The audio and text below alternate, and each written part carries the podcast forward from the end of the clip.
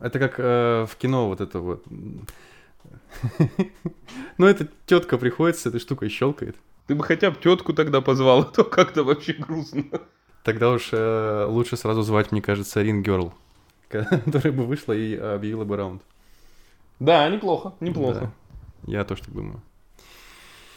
Так, э, я, короче, обычно начинаю сходу, то есть я там без всяких приветствий, без всего такого. Но я думаю, что можно, во-первых, представить тебя. Сегодня я записываю этот выпуск с моим коллегой Серегой, да? С утра, да. С утра, да. А, мы хотели поговорить сегодня о социализации, когда тебе за 20. В целом, э, я хотел бы это больше обозначить именно с позиции мужского взгляда, потому что как будто бы об этом мало кто говорит. Можешь ты меня исправить, если я не прав. Можешь, кстати, поприветствовать. Да, конечно, привет всем. Я тот самый Серега, коллега Саши, и да, мы поговорим про социализацию.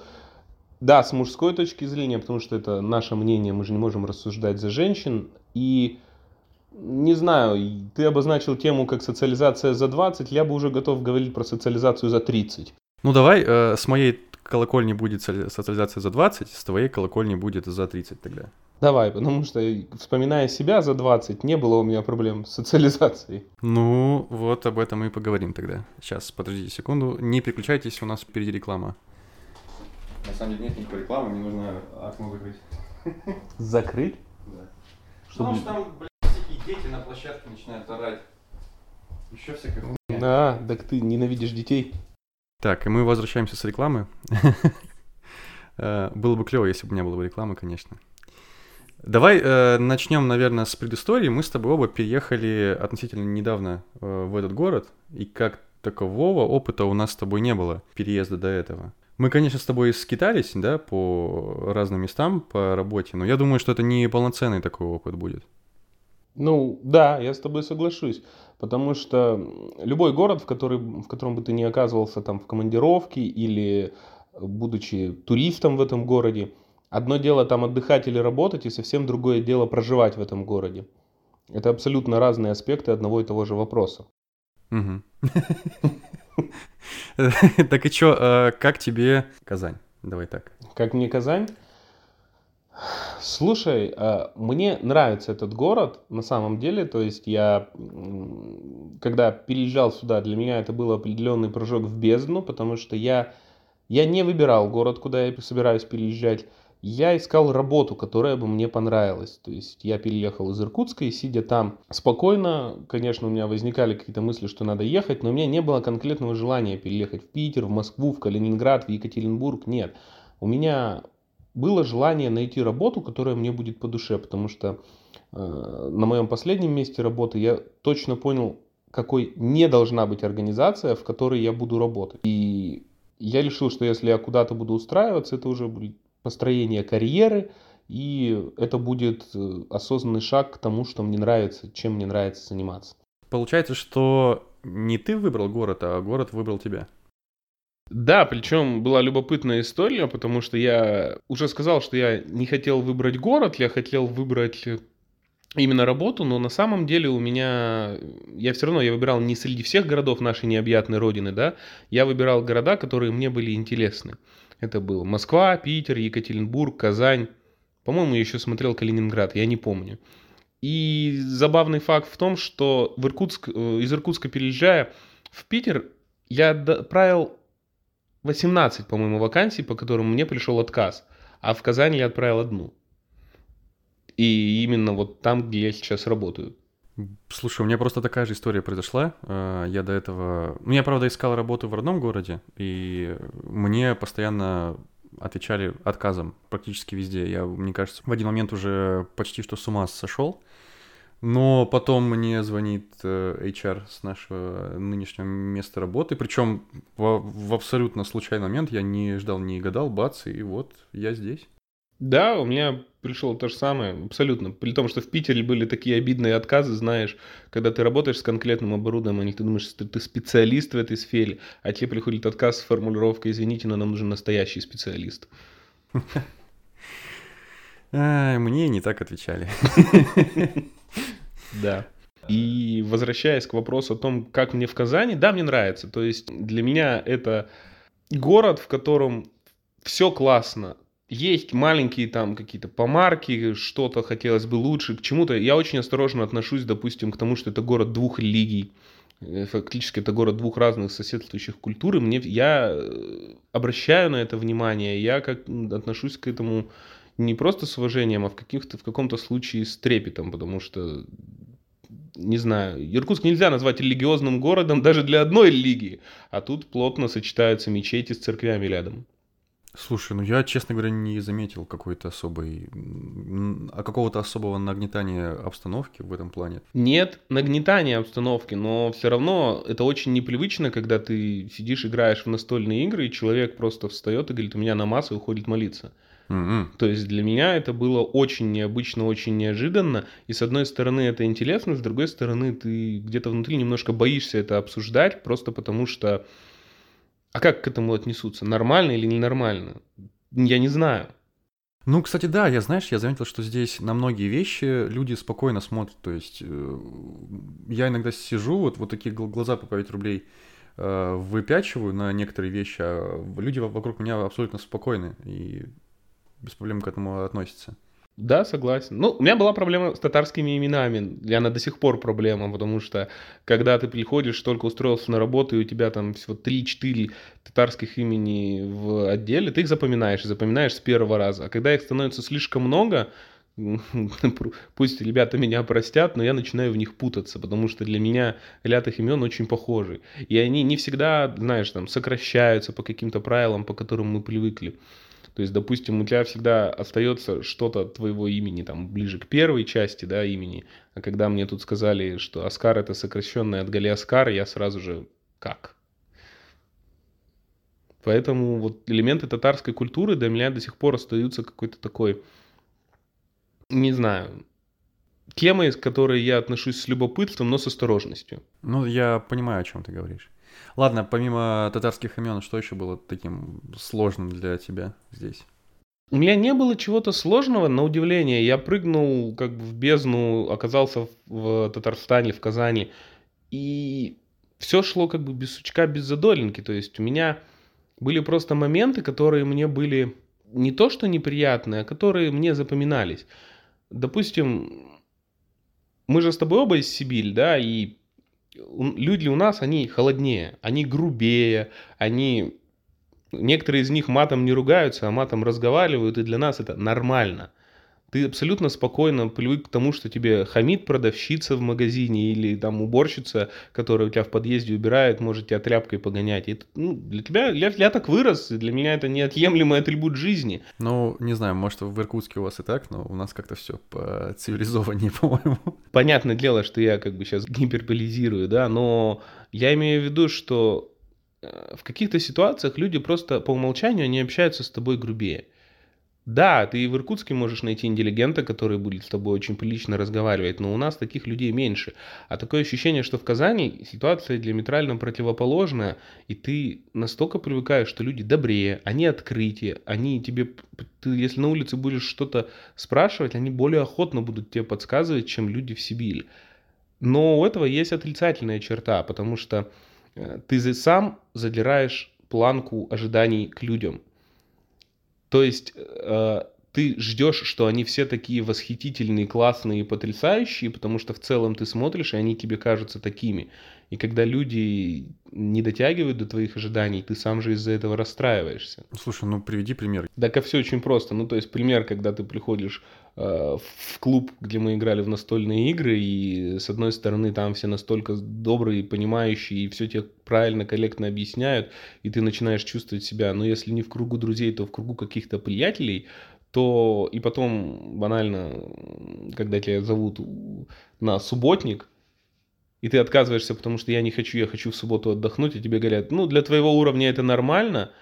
Но будем честны, ты не так ответил, ты немного по-другому сказал. Слушай, я сказал, я не буду обманывать, я не приду на субботник, потому что я не хочу. Ну, ладно, пусть так. Возможно, просто тот человек, конечно, на свой счет это принял немного, но Возможно, я все, я говорю, я к этому понимаю, то есть вообще, ну, ситуация, она неплохая, она не показывает человека с плохой стороны, не показывает каким-то извергом, но так как ты задираешь планку и пытаешься сам же до нее дотянуться, соответствовать ей, а когда тебе говорят из разряда, до уровня это нормально, это сразу откидывает тебя к уровню суровых ребят из Сибири, тебе снова хочется ругаться матом, и больше не хочется никому соответствовать.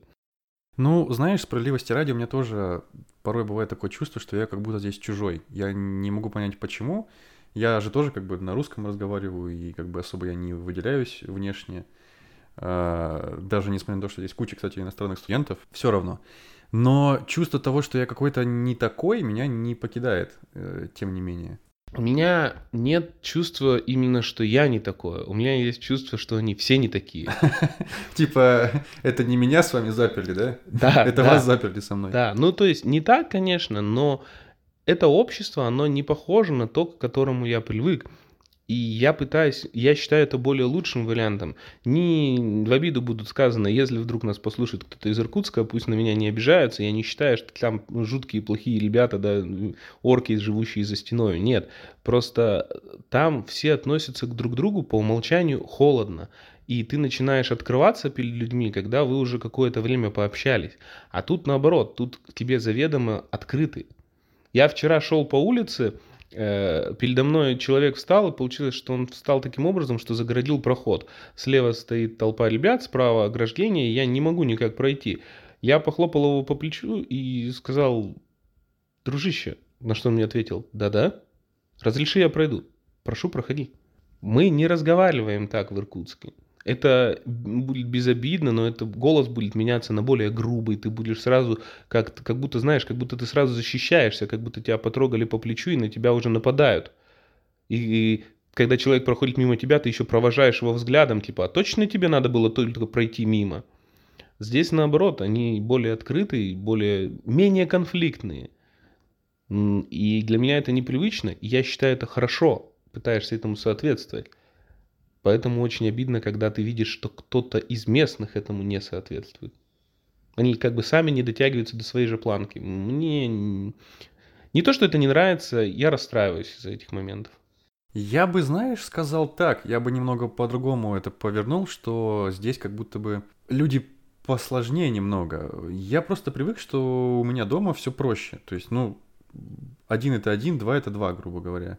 Э, если ты просишь что-то, то у тебя нет двойного дна в твоей просьбе, как правило. А как будто бы здесь есть. А я наоборот для этого не вижу. Я как раз таки, может ли я более наивный, но я как раз таки, у меня возникает ощущение, что они искренне настроены тебе помочь. Ну, еще знаешь, может быть, просто у меня проблемы с доверием. Это как бы тоже вполне вероятно, поэтому я это тоже не исключаю. Ну, Возможно, я не знаю. Может, ли говорю, может, на самом деле я наивен, но вот мне, у меня складывается ощущение, что на самом деле, да, надо... Они молодцы, они к тебе открытые. Ты упомянул настолки, да? Я, я так понимаю, то, что это один из способов э, провождения свободного времени здесь. Э, расскажи, чем ты еще занимаешься. Слушай, ну вот это на самом деле проблема, э, потому что переехать, оценить город, культуру это одно, это классно, но у тебя же еще есть жизнь. Пока ты находишься в родном городе, как будто у тебя всегда есть возможность жить, кроме дом работа. То есть ты можешь куда-то сходить, можешь съездить повидаться с друзьями, заездить к родителям, куда угодно. А такой, плюс я сюда переехал без семьи, да, и э, есть такое ощущение, что у тебя нет жизни, кроме дом работы. То есть ты просыпаешься, идешь на работу – на работе заканчиваешь рабочий день, идешь домой. И у меня были случаи, когда я ложился спать в 8 вечера просто потому, что, блин, а что делать-то? Я тебя понимаю. Я пока компьютер не перевез, я точно так же просто домой приходил, э, скроллил ленту новостей и ложился спать, потому что делать больше просто нечего. Да, сейчас хотя бы лето, и у тебя возникает желание сходить погулять просто пешком. А, а когда зима, одна из, кстати, минусов и проблем Казани, на дорогах не убирает снег, и передвигаться по ним сложно. И гулять просто так, бесцельно, это переставляет доставлять... А еще... Перестает доставлять тебе удовольствие. Да, еще темнеет в 3 часа дня. Ну, темнеет, как бы еще черт с ним. Это как бы проблема, но терпимая. А вот что ты идешь по колено в снегу, и это просто неудобно, это было для меня критично.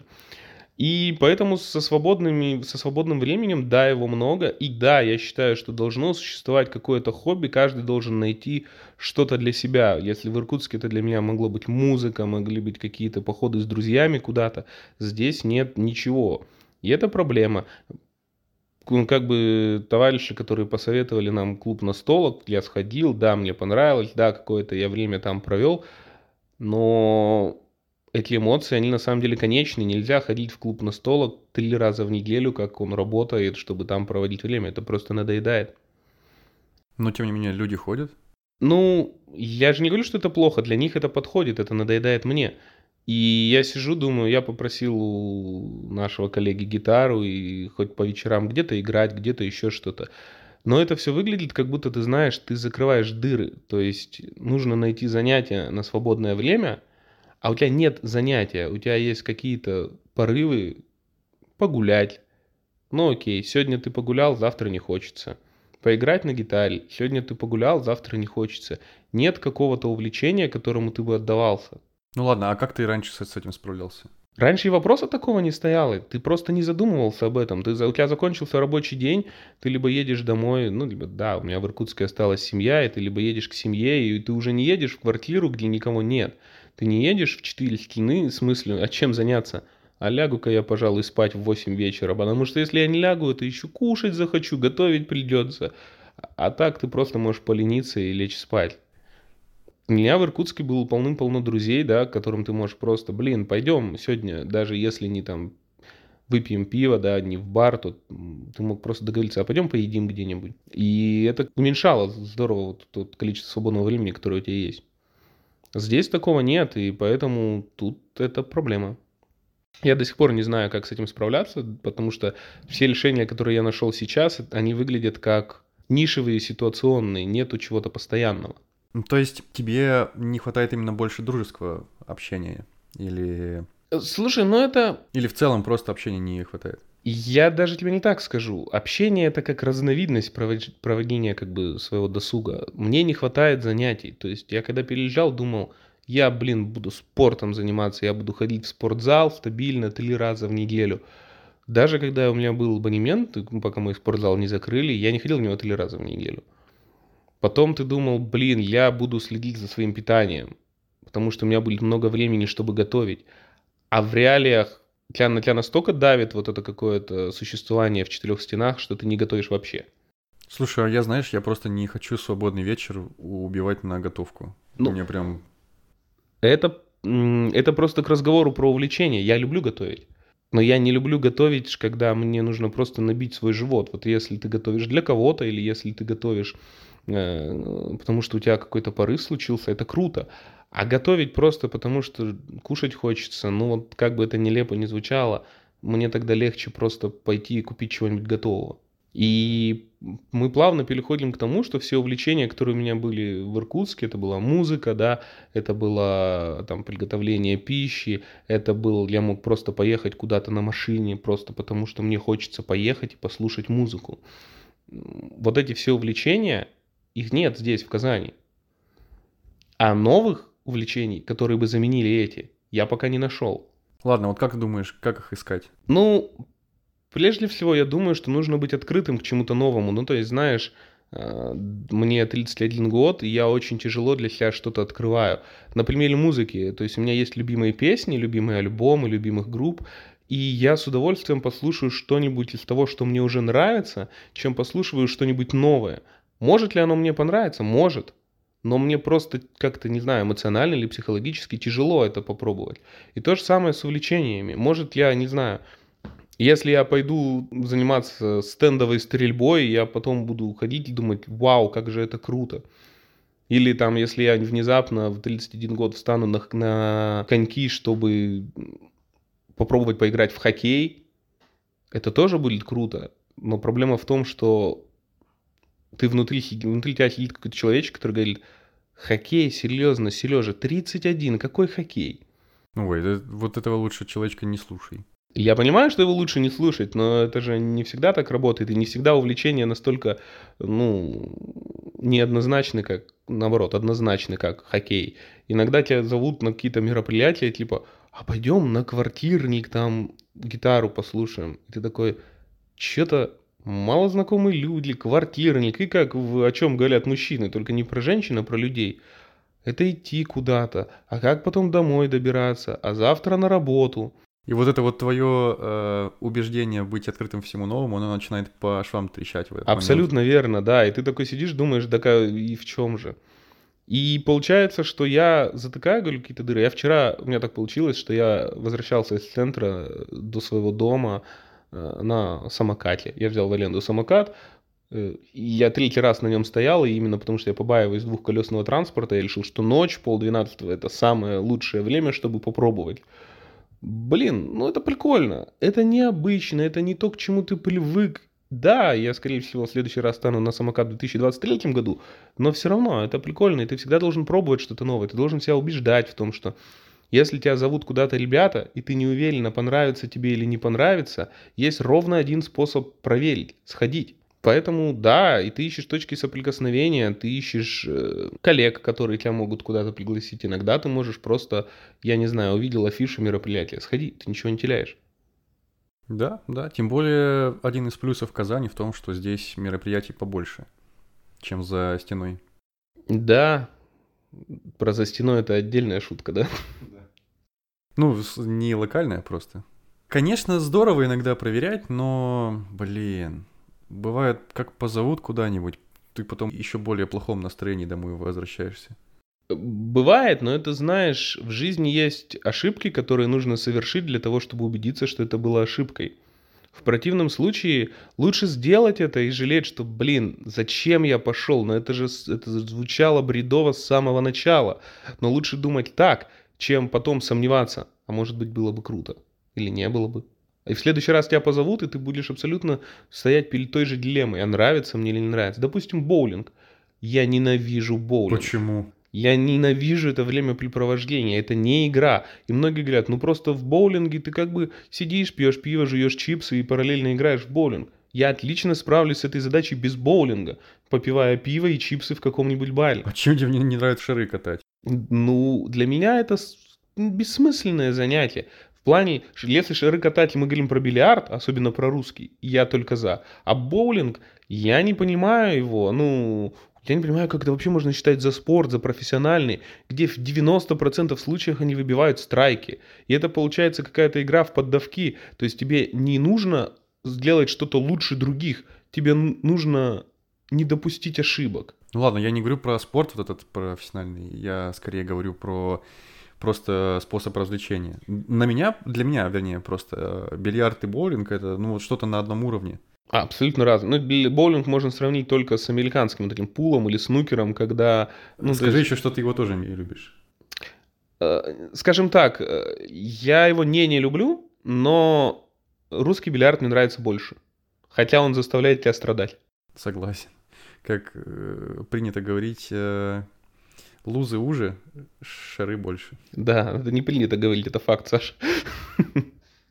Не знаю. И я говорю к тому, что ну вот я для себя нашел, что боулинг это не то, что нравится мне.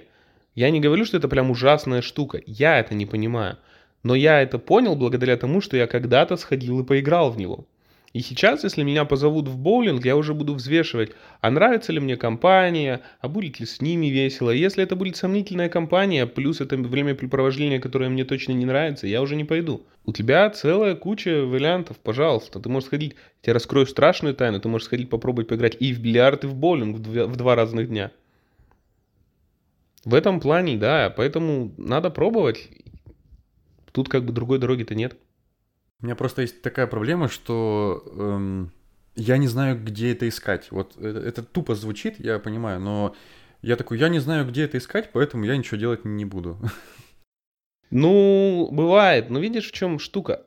Эта тема затягивает. Ты никогда не сталкивался с такой проблемой, что тот, кто много чего делает, может еще и дополнительно много чего успеть.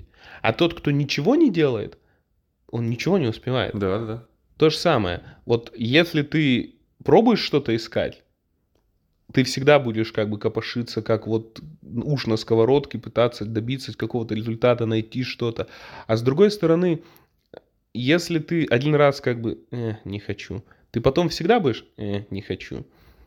Ты знал, что, допустим, в, я не знаю, как насчет Красноярска, а вот в Иркутске такой темы нет. В Казани есть электрокартинг. Mm-mm. В Казань моле есть, да, пожалуйста, ты можешь сходить, да стоит приличных денег, и там запись чуть ли не за сутки вперед. Я никогда не угораю по теме, не угорал по теме картинга, но ко мне приезжал мой товарищ, ты бы видел, как у него блестели глаза, просто потому что здесь это есть, и это круто, потому что электрокартинг это круче, чем вот этот вот бензиновый и так далее. Я не понимаю, за счет чего круче, но вот как бы он прям загорелся. А ты живешь в этом городе уже полгода, и ты даже не знаешь об этом. Это дебильно, на самом деле, даже в какой-то степени. Согласен. А знаешь почему? Потому что нам с тобой плевать. Мы с тобой ходим на работу и идем с работы. Угу.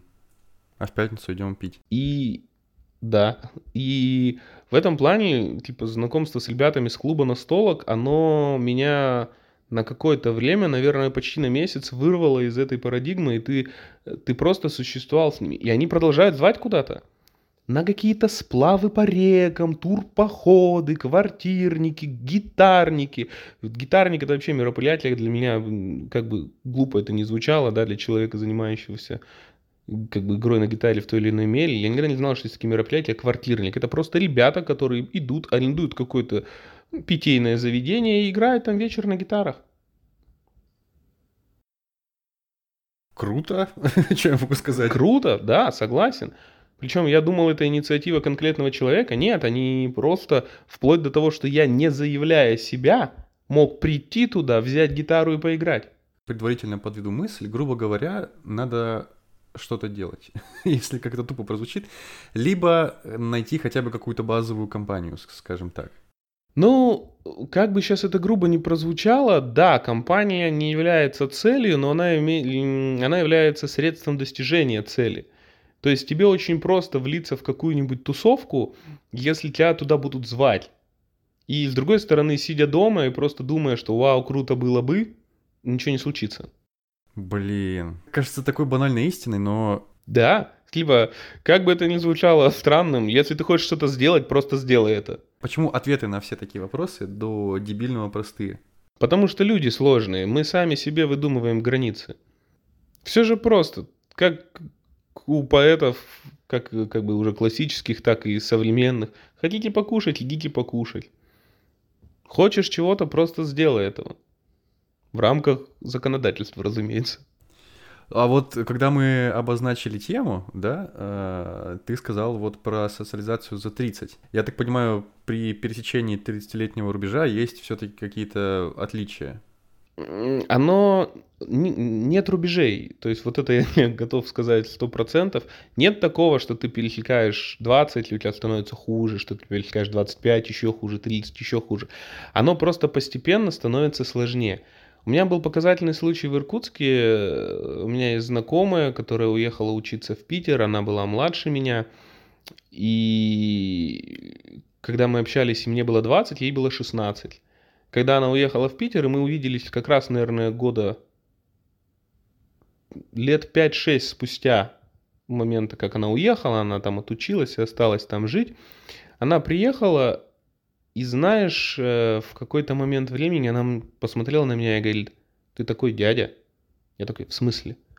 Она, ну, когда мы общались в прошлый раз, ты был еще пацан, а сейчас смотришь на тебя, на то, как ты выглядишь, как ты разговариваешь, темы, которые ты поднимаешь. Ты взрослый.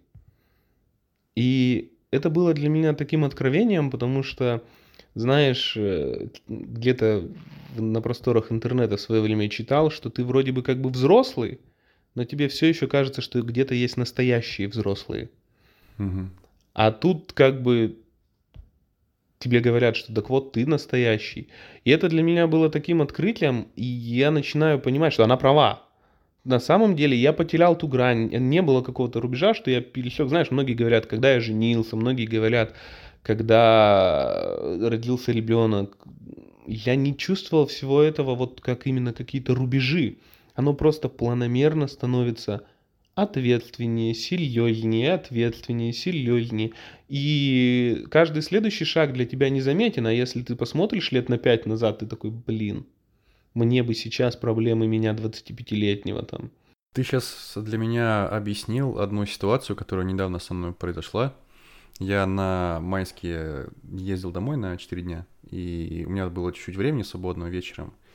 Я один зашел в бар, э, с которого я начинал свою алкогольную карьеру. я захожу, и меня встречает тот же самый бармен, и он мне говорит, капец, ты повзрослел. И мне так что-то с этого стрёмно стало. Я думаю, почему? Я же, я же вот, я же тот же самый. Я же вот с тобой недавно тут вот за этой стойкой сидел, пил.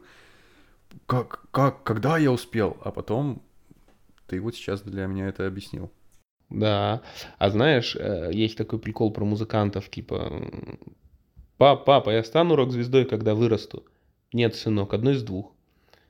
И я навидался этого столько раз, когда человек, который ты его помнишь с волосами ниже лопаток, как он прыгал по сцене, какая у него была гитара, все-все он играет в группе, и ты видишь это постепенное сопротивление взрослению. Сначала он а, обстригает волосы. Типа, я могу играть в группе, которая играет тяжелый рок, но мне не обязательно быть волосатым. Ладно. Потом постепенно группа прекращает там концертную деятельность. Они вроде бы как еще не развалились, они играют, но уже где-то на база. Потом они перестают играть, и самый последний шаг у всех всегда один. Он продает гитару. И про таких людей мы всегда говорили, чувак, ты вырос. И знаешь, свою гитару я продал полгода назад, и я до сих пор не могу смириться с этой мыслью в плане Звучит, того, что... как будто ты умер, если честно, у вот... ну, не так, но да, наверное, где-то около того. Я до сих пор не могу смириться с этой мыслью, мне до сих пор как-то какая-то частичка меня такая думает, э, это все фигня, сейчас ты тут обустроишься, образуешься, купишь какой-нибудь инструмент. Причем дальше, типа, есть два варианта. С одной стороны, купишь какой-нибудь инструмент недорогой, потому что на сцену ты уже не полезешь, но ты сможешь играть для себя, где-то там, может быть, с ребятами, а вторая говорит, хочу американца. Я в жизни еще не пробовал американца, и я хочу... Не знаю, я не знаю, как получится. Может быть, это будет что-то из этих двух вариантов, может быть, не будет ничего. Может быть, в 35 я сойду с ума и лишу, начну научиться играть, не знаю, на укулеле или на барабанах. Но суть в том, что процесс взросления – это неотъемлемая часть нашей жизни. И проблемы, которые ты решал в 25, для тебя 30-летнего будут казаться как смешно. А как думаешь, вот за этим 20-летним пацаном, который внутри тебя сидит, к нему стоит прислушиваться? А, прислушиваться неправильный термин. Правильный термин, про него не стоит забывать.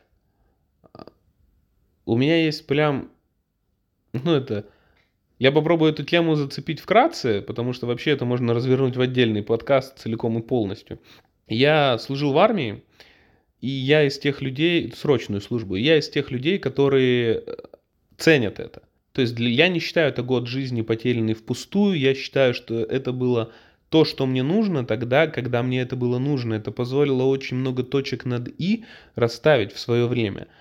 И смотри, я буду, я служил поздно, я служил, когда мне было 24 года, и я вспоминаю, как 24-летний пацан, и не один, все наше подразделение, это взвод, около 15 человек там срочников, радовались таким вещам, как первая майская гроза, или сирень возле столовой расцвела, или там насколько вкусный может оказаться купленный где-то в сельском магазине по случаю банан, потому что тебе этого не хватало. И ты начинаешь ценить это. И были моменты, которые, ну прям они захватывали дух. Когда мы... Я участвовал в параде на 9 мая в Уссурийске, и мы шли, нас возили на репетицию в другую бригаду, и там идет большой строй, порядка, наверное, человек, там сколько, 64 человека коробка, плюс запасные, плюс офицеры, и мы идем от места, где нас высадили до бригады, и на встрече нам идет э, маленький пацан, года 4, наверное, не больше, а Уссурийск это город военнослужащих, говорят, что это город военнослужащих и наркоманов, наркоманов я там не видел, но военнослужащих я подтверждаю, там очень много. И пацан, который идет навстречу, переходит на строевой шаг и прикладывает руку к голове. Это настолько вроде бы нелепо, а тебе же нельзя в строю выделяться, если ты не можешь как бы сделать то же самое, но ты следишь за этим всем глазами и думаешь, блин, это настолько круто, это дергает где-то внутри тебя какие-то струны. И вот за этот год в армии ты начинаешь понимать, что кроме ценностей материальных, которые у тебя есть, да, там деньги, квартиры, машины и прочее, и стремление к этим ценностям, есть еще и ценности нематериальные. И зачастую вот такие мелочи, которые ты видишь, когда у тебя нет ничего. У меня в армии своего была только зубная щетка и то, которую ты боялся, что могли украсть, да. И поэтому ты там это все ценил. И когда ты возвращаешься, ты забываешь это постепенно. Ты снова возвращаешься вот в этот бег по кругу, типа, не, не задавая уже вопросов себе, а куда ты бежишь? Ты просто бежишь и все, потому что надо, потому что надо работать, жить и так далее. Надо торопиться, торопиться, торопиться. Ты не задаешь себе вопросом, зачем и куда. И я пытаюсь проносить где-то, не знаю, в голове это тяжело сказать, где-то, наверное, в сердце вот того вот человека, который радовался вот тем мелочам, и хотя бы изредка давать ему волю. И я думаю, что, возвращаясь к твоему вопросу, что для ребенка, который где-то сидит там 20-летний, 16-летний, 12-летний, ты, ты не должен от этого избавляться. Стал ли ты другим человеком? Безусловно. Ты уже не можешь мыслить, думать так, как ты в 20 лет. Но не нужно пытаться просто отрезать ту часть жизни. Однозначно нужно где-то его в себе сохранить и время от времени давать ему выход. Я бы, честно говоря, на этом и закончил прямо, потому что это сильно круто. Это прям круто было, правда. Короче, если резюмировать, то э, давай перейдем дальше. я, потому что я тебя понял, но повторить так поэтично, как ты это сделал. Да все очень просто. Ты должен всегда хранить в себе ребенка и быть открытым всему новому. Ты идешь по улице, видишь афишу, видишь да что угодно. Концерт, мероприятие, я не знаю, собирание пазлов на скорость. Если для тебя на минутку в голове промелькнула мысль, о, я бы поучаствовал. Поучаствуй, ты ничего не теряешь. Кто-то кайфует от квизов, ненавижу квизы. Кто-то кайфует от боулинга, ненавижу боулинги. Кто-то от картинга. Не ненавижу, но отношусь неоднозначно. Я очень люблю говорить. Я на самом деле даже подумываю там найти какой-нибудь клуб дебатов, я не знаю, и просто пойти разговаривать. Неплохо, неплохо. Но видишь, возвращаясь к тому, я сам себе противоречу. Знаешь, что я для этого делаю? Ничего. Хотя я уверен, что здесь, в Казани, их несколько.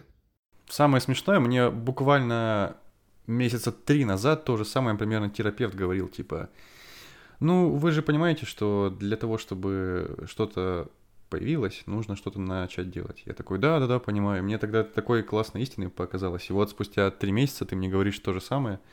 Я такой, вау, вот это классно, вот это круто. Так что, а, знаешь, о чем я еще хотел поговорить? Э, мне недавно предложили идею, что можно еще друзей искать в Тиндере. Ой, слушай, это отдельная тема для разговора. Давай не так. Сколько у нас еще есть времени? Есть у нас часа 4 в запасе? Ну, я думаю, да. Давай сначала разберемся, э, а как... что такое друг? Это такой немножко философский вопрос, но это нужно определить однозначно, чтобы находиться в едином понятийном Ладно, пространстве. Я давай э, немного. Чтобы искать себе поиска. компанию. Да, товарищи. Да, так. Э, хорошо. Вот в плане, чтобы искать себе компанию, мож, можно, да, я использую Tinder. Э, у меня было ровно. Слушай, я сейчас не помню. За много лет у меня было ровно 3 или 4 человека, с которыми я увиделся вживую буквально один раз и больше никогда их в жизни не видел. И это не носит какого-то романтического подтекста. У меня в свое время был посыл. Где найти себе друзей после 30? Потому что про Иркутск есть такая истина, что Питер украдет всех твоих друзей, и что каждый человек должен как минимум один раз в жизни уехать жить в Питер навсегда, Э, поэтому действительно очень много моих знакомых оказались там. И по мере того, как они переезжали, у меня ощущалась нехватка какого-то, не знаю, разговорного, еще что-то, времяпрепровождения, когда я не могу проводить время с людьми, просто после работы зайди попить кофе, покушать и поговорить о чем-то. Я подумал, что ну раз новые друзья уезжают, мне нужно найти старых, э, наоборот, раз старые друзья уезжают, мне нужно найти новых друзей и согласись, искать новых друзей парней – это крайне странно. Особенно в Тиндере, да? да, да Особенно да. в Тиндере. Но я не говорю на самом деле про Тиндер, я говорю про любой способ вообще познакомиться как-то с кем-то. Я же пробовал не только Тиндер. Я пробовал, э, слушай, я пробовал, был, по-моему, такой сервис Тандем. Это друзья по переписке из разных стран с целью практики э, языка. Я общался с одной девочкой с Индии, с девочкой с Мексики и с одним парнем с Индии. И вот общение с парнем крайне странное. Крайне странное. Ну, то есть, я не знаю, вот эти все случаи, когда вам а, как бы нужно обсудить, ну, ни о чем, ты можешь говорить же о чем угодно, кино, музыка, да что угодно, да, а разговор не клеится. И просто потому, что он парень. Проблема в том, что ты просто видишь, что диалог не клеится. С девочкой с Индии, э, как бы, мы не поднимали никакие, опять же, романтические темы. Она действительно хотела изучать русский язык. Я до сих пор не понимаю, зачем. И, допустим, я как сейчас помню, она мне в какой-то момент говорит, слушай, расскажи мне, пожалуйста, как произносится одна буква, я не могу понять. Я говорю, да, конечно, скидывай. И она присылает мне твердый знак. И мне пришлось попотеть на полном серьезе. Я отправлял голосовые сообщения с примерами, что типа вот в таком случае, в таком она как бы не самостоятельно использует только связки. И с другой стороны, мне было узнать, интересно узнать про индийское кино. Мне было интересно, а действительно ли у них в Индии котируется индийское кино, вот где они все танцуют и решают эти все ага, проблемы. Потому что современный...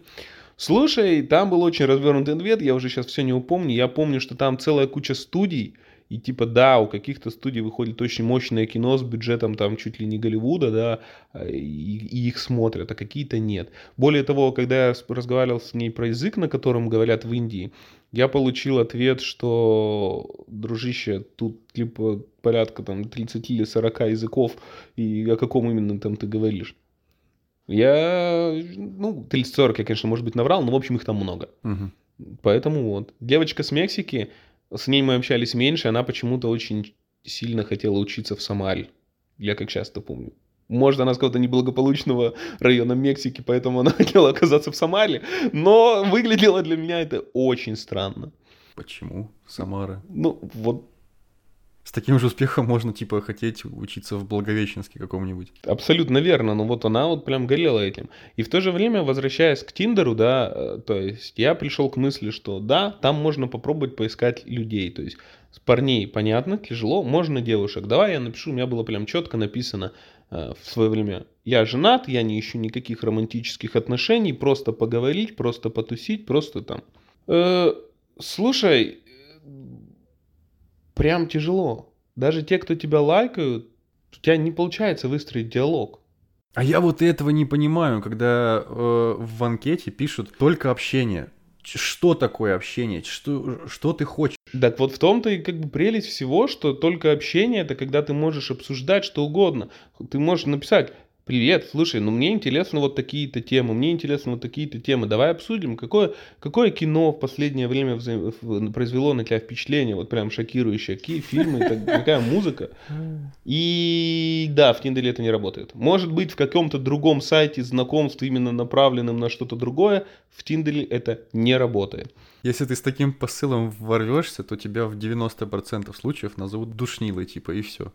Я, я не понимаю, кого они хотят увидеть, вот, чтобы их зацепил твой диалог в этом плане? Тут другой посыл, Саша, тут еще круче. Тут типа все хотят какого-то, я не знаю, как будто entertainment а, я не знаю. Удиви меня. Че, блин, удивить-то? Как будто они... Пожонглировать? Да, да, да, да, да, да, да. Ну, в смысле, удиви меня. Я всегда считал, что как э, целый, там, не знаю, длинный путь начинается с одного шага, да, путь длиной в тысячу миль начинается с одного шага, так и любое общение начинается с «привет». Ты просто пишешь «привет», «как дела?» И тут же ты становишься неинтересен, потому что, что не мог ничего оригинальнее придумать. Что оригинальнее? Я что, какой-то сценарий доселе невиденного фильма пишу или что? И у меня были пара диалогов, когда ты разговариваешь с человеком. Ну, такое ощущение, знаешь, что типа это такой вымученный диалог. Uh-huh, uh-huh. А зачем? У меня, с другой стороны, у меня были очень четкие приколы, когда вот я понимал женщин, для чего они пишут, когда мы, меня лайкнула одна девочка, я сказал, слушай, мне не интересно, я вот только пообщаться. Она, да, извини, я хочу ебашить борщи и трахаться. И с одной стороны это было, ну, такой разрыв шаблона, потому что это достаточно откровенно, а с другой стороны, ну, это достаточно откровенно. Человек тебе написал, что я хочу. Я хочу совместной жизни, чтобы я могла тебе готовить борщи, и чтобы мы как кролики не вылазили из э, постели. На самом деле это не так плохо. Самое плохое, когда многие, кто сидит в Тиндере, сами не знают, чего они хотят. Это большая проблема, потому что на самом деле я ставил эксперимент, э, и даже в Казани я ставил эксперимент, я удалял фотографии и писал разные штуки. И приколюха в том, что если написать э, «мне не нужны серьезные отношения», я хочу просто, не знаю, проводить время вместе, типа смотреть кино, заниматься любовью, просыпаться, завтракать и так далее, тебя будут лайкать целая куча женщин. На удивление. И казалось бы, ну вот, вроде ты же нашел то, что хочешь, да? А с другой стороны, ни одна из них не хочет этого. Они хотят отношений. Я бы не, не так сказал, конечно. Они хотят по кафешкам походить. Не, это, это отдельная тема. Есть те, кто хотят походить по кафешкам. У нас, видишь, с тобой немножко разные, судя по всему, возрастной фильтр еще и стоит на... Да, вполне, вполне да. возможно. То есть женщины в районе 30 лет, они хотят отношений.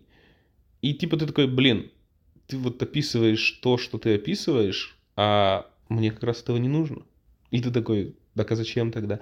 И потом я плавно пришел к, к второй очень любопытной мысли, что, а простите, секс ради секса тоже неинтересно. У меня больше это вызывает страха. Я не знаю, может, я сейчас и мужественности убавил какой-то, но... Или, знаешь, может, это профдеформация, что работая в нашей с тобой сфере, да, это... Становишься параноиком. Становишься да, параноиком, знаю. да. Но ты думаешь, какая-то женщина, а где это? У тебя а если она, и там у тебя начинается под а если, и начиная с каких-то серьезных угроз, банально, что существует там заболевания, передающиеся половым путем, от которых тебя не спасает презерватив, да, до а если она тебя зарежет, усыпит, украдет у тебя что-нибудь и так далее. И ты такой сидишь и думаешь, так у меня и красть нечего, ну а вдруг? И... Так это тебя еще можно на органы разделать, ты чё? Это, ж... это вообще, это типа вишенка на торте. И да, да, это все можно, и плавно я, ну, я экспериментировал с Тиндером в Казани достаточно долго. Слушай, и я прихожу к выводу, что нет, друзей ты там не найдешь. Ну, то есть, там все сидят с какими-то очень странными целями, но там либо такие же параноики, как ты, с которыми ты не, не сможешь просто ходить и потусить, там выпить где-нибудь или пойти на какое-то мероприятие, с которой, типа, все равно в тайне надеются на какой-то секс без обязательств, но боятся этого, да, или еще что-то. Либо это люди, которые ищут отношений, либо еще что-то.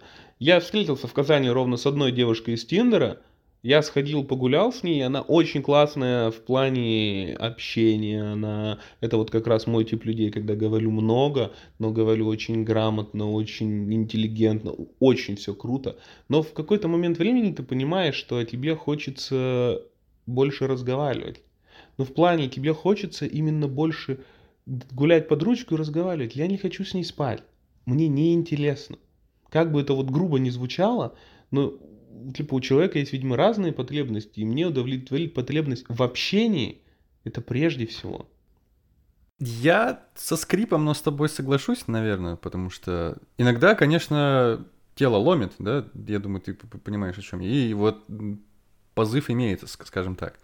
Но, но в большинстве своем, когда, извини, что э, перебил, а, когда дело доходит вот непосредственно до этого, у тебя начинается вот это вот, блин, оно мне надо вообще. Вот ну, мы, мы же так хорошо общались, что вот сейчас это вот начнется, потом даже что не... из этого выльется, а потом э, вот...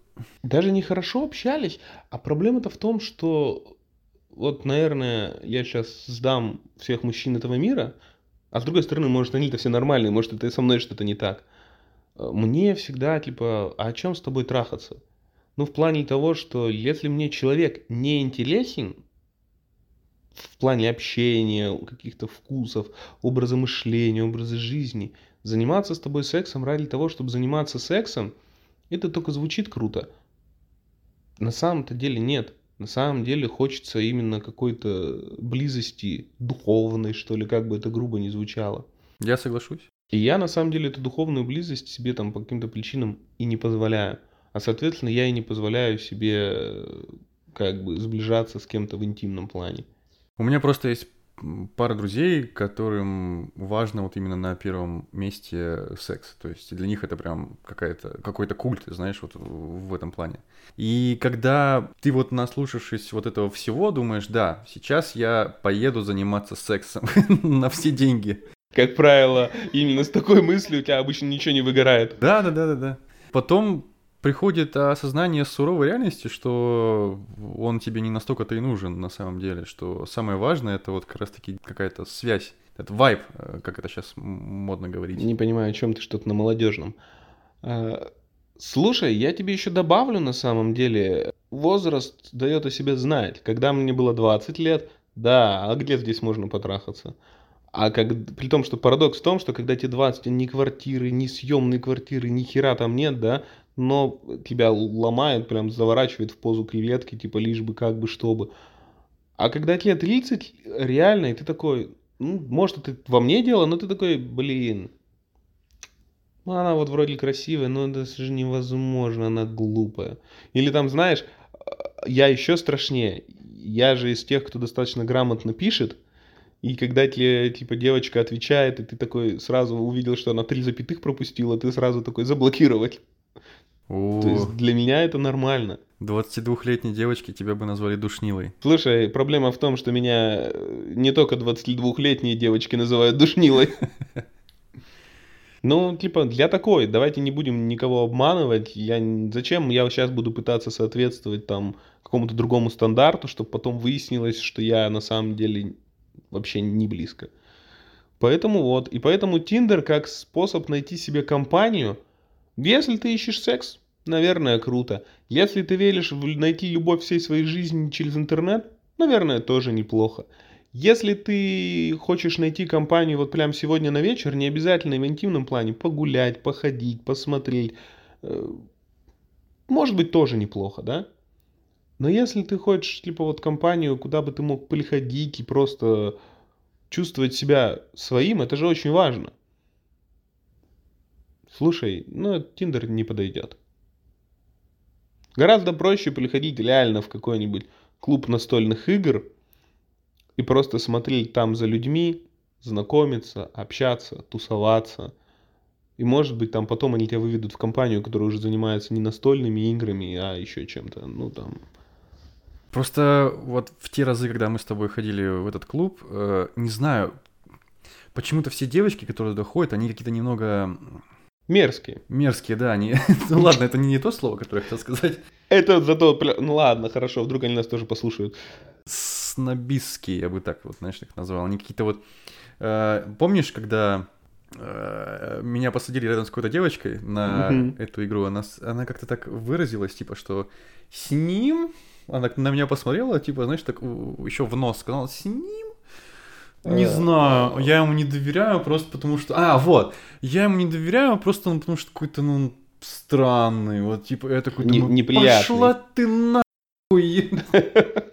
Слушай, да, но я должен тебе возразить, потому что девчонки, которые там... Есть девчонки, я же там больше побывал, чем ты, которые на первой встрече с тобой вообще никаким образом никак. Более того, они, ну, честно, у меня вызывали прям отторжение из разряда какое-то громкое, шумное, непонятно что, кричит, что, как, как играет, что вообще за человек.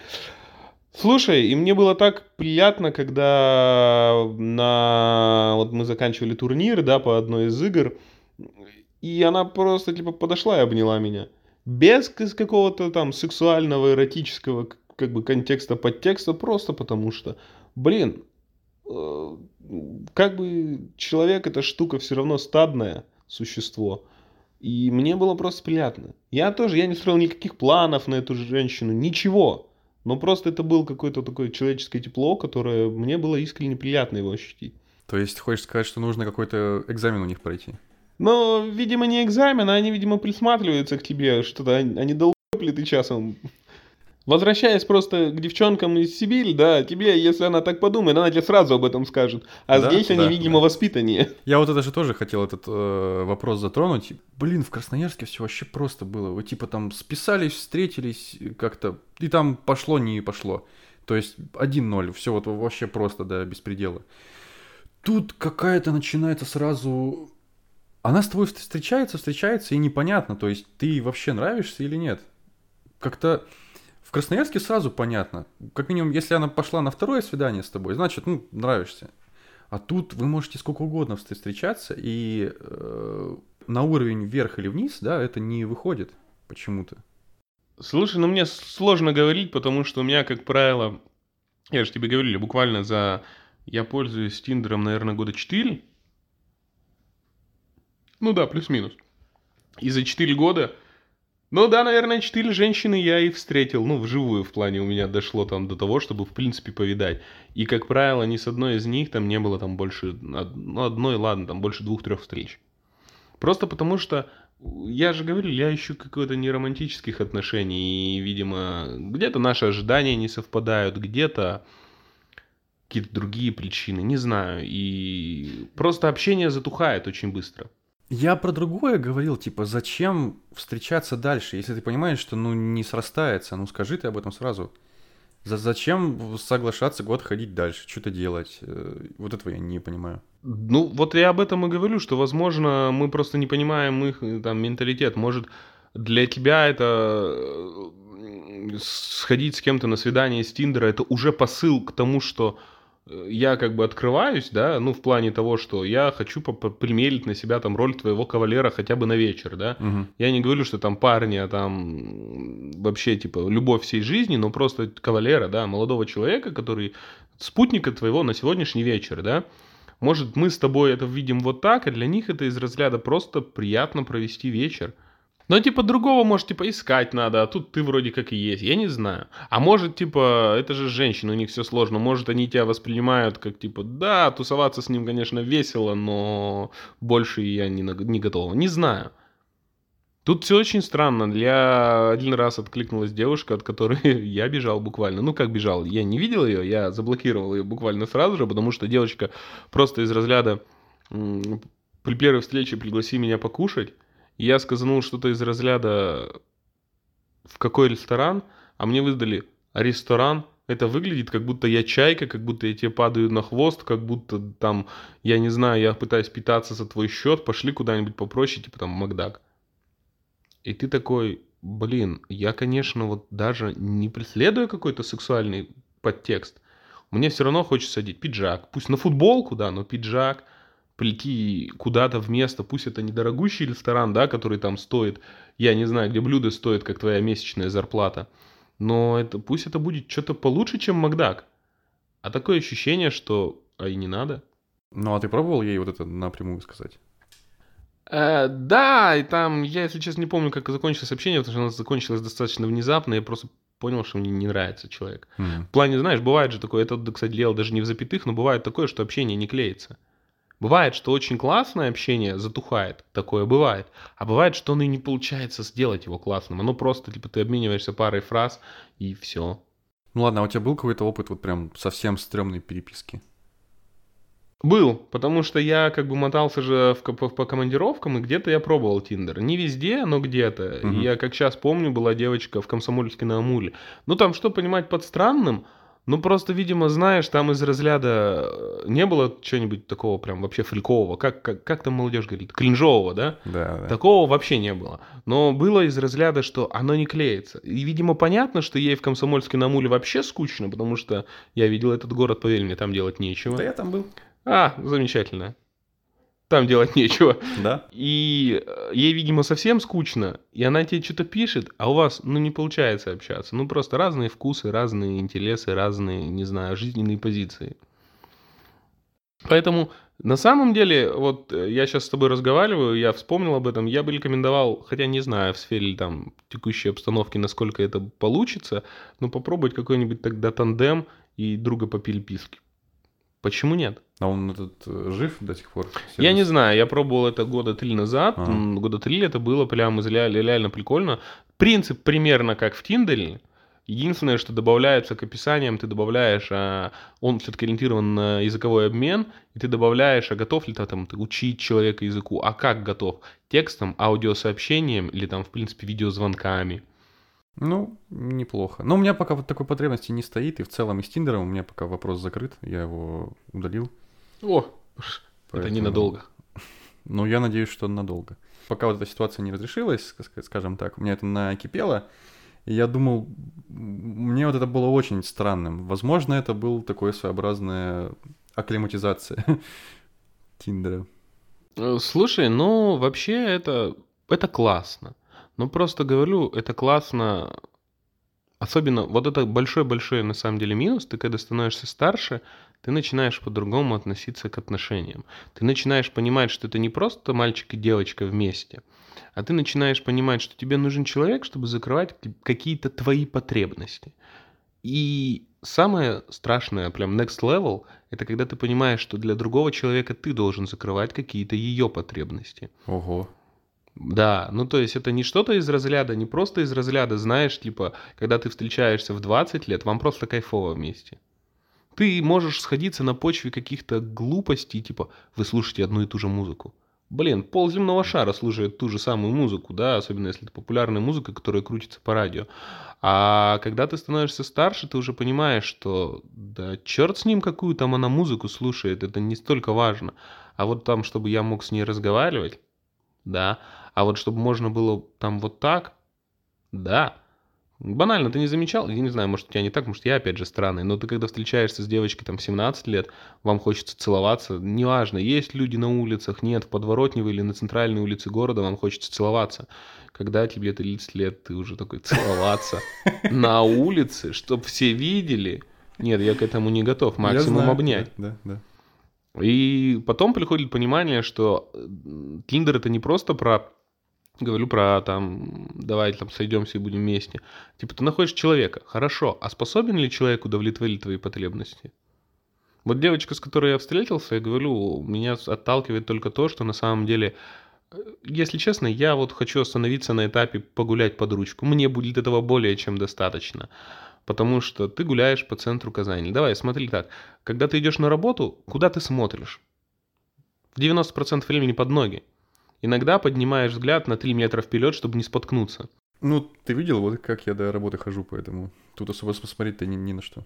На самом деле есть на что. Ну, то есть, банально. Во-первых, дома, архитектура. Ну, хорошо, там не, не очень красивая архитектура в этом районе. Прогуляйся в другой. И посмотри, подними голову наверх. Посмотри на закат, на иллюминацию на каких-то зданиях, на сами здания. На, в центре, на я не помню, это левая Булачная улица, есть маленький-маленький дом, который вот как показывают в американских фильмах, когда идет череда домов, и он буквально одноподъездный, там два окна шириной. Это вообще мой любимый дом в Казани. Я очень люблю это место просто потому, что мне нравится, как он выглядит. Стоит просто так погулять. Вот погулять с этой девочкой классно. Ты идешь, просто рассказываешь. Она местная, она тебе что-то рассказывает, какие-то прикольные вещи, все. Но мне не хочется быть с ней. И тут уже, видишь, мы приходим к конфликту. Она мои потребности удовлетворяет, которые я сейчас, нужно мне это, а я-то ее нет. Угу. Соответственно, вы не сможете быть вместе вот в такой парадигме. Нужно что-то либо менять в вас, либо менять человека. Да, да. И это вот когда ты становишься старше, к сожалению, все становится вот так. Слушай, ну, я предлагаю немного закругляться, потому что, мне кажется, мы в целом хорошо поговорили. Выводы, я тоже думаю, делать не стоит, потому что мы их несколько раз уже делали. Да, вполне. К тому же, делая выводы, мы можем задержаться еще минут на 40. Это у меня, кстати, такое постоянно происходит. Потом еще э, появляется какая-то новая тема для разговора и так далее, и так далее, и так далее. Да, вполне. Я считаю, что мы, мы неплохо все обсудили. Да, так что давай, наверное, прощаться и закругляться. Да, хорошо, пока. Ну, пока.